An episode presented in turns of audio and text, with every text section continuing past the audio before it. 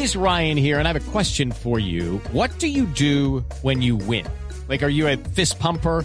A woohooer, a hand clapper, a high fiver. I kind of like the high five, but if you want to hone in on those winning moves, check out Chumba Casino. At ChumbaCasino.com, choose from hundreds of social casino style games for your chance to redeem serious cash prizes. There are new game releases weekly, plus free daily bonuses. So don't wait. Start having the most fun ever at ChumbaCasino.com. No purchase necessary. BGW. Void were prohibited by law. See terms and conditions. 18 plus. La muerte de Jorge Briceño Suárez, más conocido en la guerrilla de las FARC como el Mono Jojoy, significó un punto de inflexión que de una u otra manera abrió el camino para los diálogos de paz que hoy se adelantan, así sea en medio de las dificultades, pero avanzan entre el gobierno y las FARC en Cuba. Ese golpe, el golpe que le dio el presidente Juan Manuel Santos a la guerrilla de las FARC, solamente unos pocos días después de haber llegado a la Casa de Nariño en septiembre del año 2010, marcó el inicio de una serie de reveses militares de ese grupo al margen de la ley y no hubiera sido posible abatir al mono Jojoy, al temido hombre de las extorsiones, al temido hombre de los secuestros, a quien mantenía prácticamente en campos de concentración a políticos y militares en las más tupidas selvas del sur del país, si no hubiera sido por la ayuda de un humilde comerciante, de un hombre que en medio de todo lo que significa la guerra durante varios meses, entregó suministros, vendía computadores, elementos digitales, pero además víveres al bloque oriental de las FARC. Y en medio de toda esta historia, él termina siendo investigado, termina seguido por la policía que le propone servir con información de inteligencia, pero sobre todo servir para una operación élite en contra del mono Jojoy. Este hombre fue el responsable ni más ni menos que de llevar las famosas botas ortopédicas a Jorge Briceño Suárez, en las que iban los localizadores que en últimas permitieron el bombardeo que acabó con su vida en septiembre del año 2010. Su historia apasionante, su historia con algunos sinsabores que según él se han presentado con el pago de la recompensa ofrecida por la Embajada de los Estados Unidos está aquí con nosotros hoy en el radar. Juan, buenas tardes. Buenas tardes.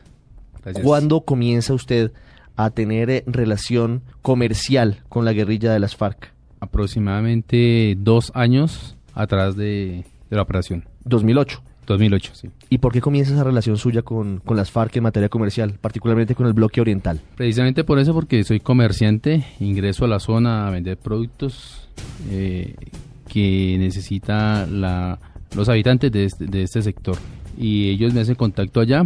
¿En qué zona exactamente? Zona de la Uribe Meta, Guayavero y el río Duda. ¿Y usted qué, qué les vendía a los habitantes de esa zona? Enseres y víveres para la región.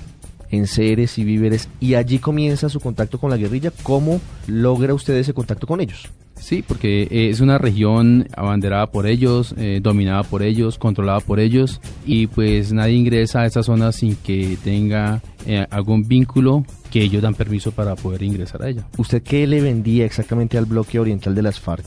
Exactamente, yo le proveía a ellos de medicamentos, toda la parte informática, computadores, USB, todo lo relacionado con la informática al bloque oriental. ¿Usted en esos contactos conoce al mono Jojoy o usted vende a otras personas? No, directamente al mono Jojoy no, no lo conozco. Él tiene un, un jefe de compras que es con el que yo me relaciono más directamente y que sé que es para, para este señor. ¿Usted en qué momento es contactado por la policía colombiana para que haga las labores de infiltración y, facilite el operativo que finalmente acaba con la vida del mono Jojoy? Aproximadamente dos meses antes de la operación. ¿Eso es más o menos julio del 2010? Julio, sí, junio. ¿Y agosto. ¿En dónde ocurre eso y cómo es eh, la escena? ¿Cómo lo contactan? ¿Qué le piden los oficiales de inteligencia? Los oficiales de inteligencia me, me abordan. Vamos a un sitio que ellos tienen ubicado, un, un hotel del, al norte de la ciudad. Hacen la presentación mía donde dicen y tienen bajo su poder grabaciones mías y tienen la información que yo trabajo para el bloque oriental y pues que al trabajar con ellos pues sabe yo estoy cometiendo un delito. Le digo sí claro eh, lo sé y ellos me hacen la propuesta pues vamos a trabajar en conjunto. Si a usted le interesa va a trabajar con nosotros y si no, pues entonces nos tocaría judicializarlo por lo que está haciendo.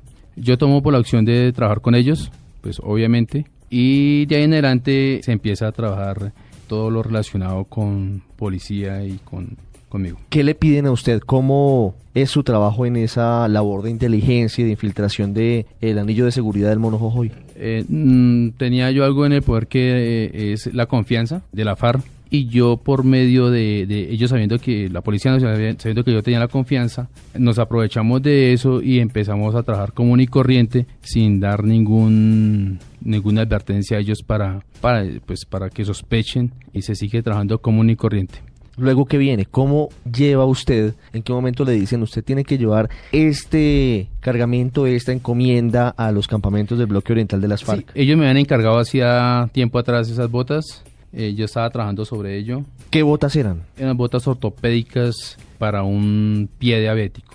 Estas botas eh, deberían hacer aquí en la ciudad y bajo la pues la supervisión de un médico ortopedista. ¿Y eran fáciles de conseguir? No me era muy fácil conseguirlas a mí ¿Cuánto tiempo duró buscándolas? a dos meses. Dos meses. Cuando las consigue, ¿qué pasa? ¿Usted se las lleva a Eh, ellos o no, qué? policía me colabora con eso. Ellos saben de que a mí me han pedido unas botas ortopédicas y pues ellos me colaboran en ese en ese entonces para O conseguir. sea, la policía las consigue. Exactamente. Y ellos eh, insertan el chip, el famoso chip que Es- el que sí. permite que sea ubicado el campamento. Sí, sé que ellos la mandaron a hacer aquí en Colombia, pero los que insertan ese chip o ese localizador, que hoy en día se nombra así, son el gobierno de los Estados Unidos, por medio de la DEA y la CIA. Cuando ya insertan ese localizador, ¿qué misión tiene usted? ¿Cómo las lleva al campamento? Como he llevado los anteriores eh, encomiendas, como he llevado las remesas, como he llevado la droga, como he llevado la de medicina, todo ba- bajo mi protección y bajo mi, mi tutoría, lo llevo allá personalmente. ¿A quién le entrega usted las botas que llevan el localizador? Las botas se las entregó al jefe de compras. En ese momento estaba Elkin, el sobrino de Romaña, y Holbens, y Víctor Cóndor. ¿Y dónde se las entrega? ¿En qué, en qué zona? Esa se la entregó sobre las orillas del río Duda. ¿Cerca de qué municipio? ¿La Uribe? Cerca al municipio de La Uribe, exactamente. ¿Cuánto tiempo antes entrega usted las botas? Ah, las botas las entregó a 15 días antes aproximadamente. Dos semanas antes. Exacto. ¿Usted sabía lo que llevaba ahí? No, pero tenía indicios. Exactamente no sabía porque yo estaba llevando computadores, estaba llevando eh, otros otros útiles electrónicos y magnéticos. Pensé que de pronto en esos o, o cualquiera en cualquier encargo que me, que me hacían ellos, que sé que era para ellos y, y la policía sabía que eran para ellos, podía ser en cualquiera de esos elementos. Cuando los entrega, obviamente usted eh, eh, regresa a Villavicencio, viene a Bogotá. ¿Qué sucede cuando se entera de la noticia de que en un bombardeo ha muerto el mono Jojoy? Ah, no. Yo lo entrego a mí después de que me contacta la policía, he hecho como cuatro viajes después. Eh, voy, vuelvo, llevo elementos, traigo, vuelvo. Como si nada hubiera pasado. Como si no hubiera pasado, traigo computadores que ellos me envían para mandar. ¿No a le dio miedo caer de pronto en algún momento en, en un operativo mientras le llevaba algo? E- Ese es el riesgo, ¿no? Ese es el riesgo porque a mí me pasa algo de camino, me coge la policía, el ejército, como esto todo eso encubierto. Entonces, obviamente tendría que yo suplir todas esas, todas esas mm, inconvenientes de camino. Eh, sí, claro, sí, pero estábamos trabajando en conjunto y, y la idea era esa, esa era mi parte de, de trabajo mío. ¿Y cuál era la parte del trato de, de la policía? Y la recompensa de los 5 mil millones de pesos colombianos y los 5 millones de dólares norteamericanos. Esa oferta se la hace directamente el oficial de inteligencia. El oficial de inteligencia, sí. Y por eso usted acepta. Usted lleva. Obvio, sí, yo acepto, encomienda eso a, mí, a mí nadie me obligó, nadie me dijo, venga, le to-". no. Mm. De hecho, no tenía ninguna orden de captura, como se ha, ha venido diciendo o, o- o han argumentado. Eh, esto fue un trabajo a voluntad. Devolvámonos un poquito, porque usted me está contando que luego de entregar las botas, usted lleva otras encomiendas a- al bloque oriental, al campamento del Mono Jojoy, muy cerca de- de- del sitio donde estaba a través de sus jefes de compras, del sobrino de Romaña y demás. ¿Qué sucede después? El último viaje que fue cuando el 22 de septiembre del 2010, el 18 de septiembre yo bajo la zona con el último cargamento de, de víveres y provisiones. Estando yo en la zona ahí está el bombardeo. Yo hablo el, el- el día domingo, el día domingo lunes, con el capitán de, el oficial de- del caso, y le digo, yo ya llegué acá, me dice, felicitaciones, hermano. Le digo, ¿yo qué hago? Me dice, espere allá, que nos toca y haga lo que tenga que hacer allá, y después se viene. ¿Ya había sido el bombardeo? ¿Ya habían No, matado al mono días antes, dos días antes. Yo sí tengo que esperar una, una- un dinero que me tenían que entregar ellos, que cancelar. Y en la noche del 22 de septiembre es el bombardeo. Yo todavía estoy ahí.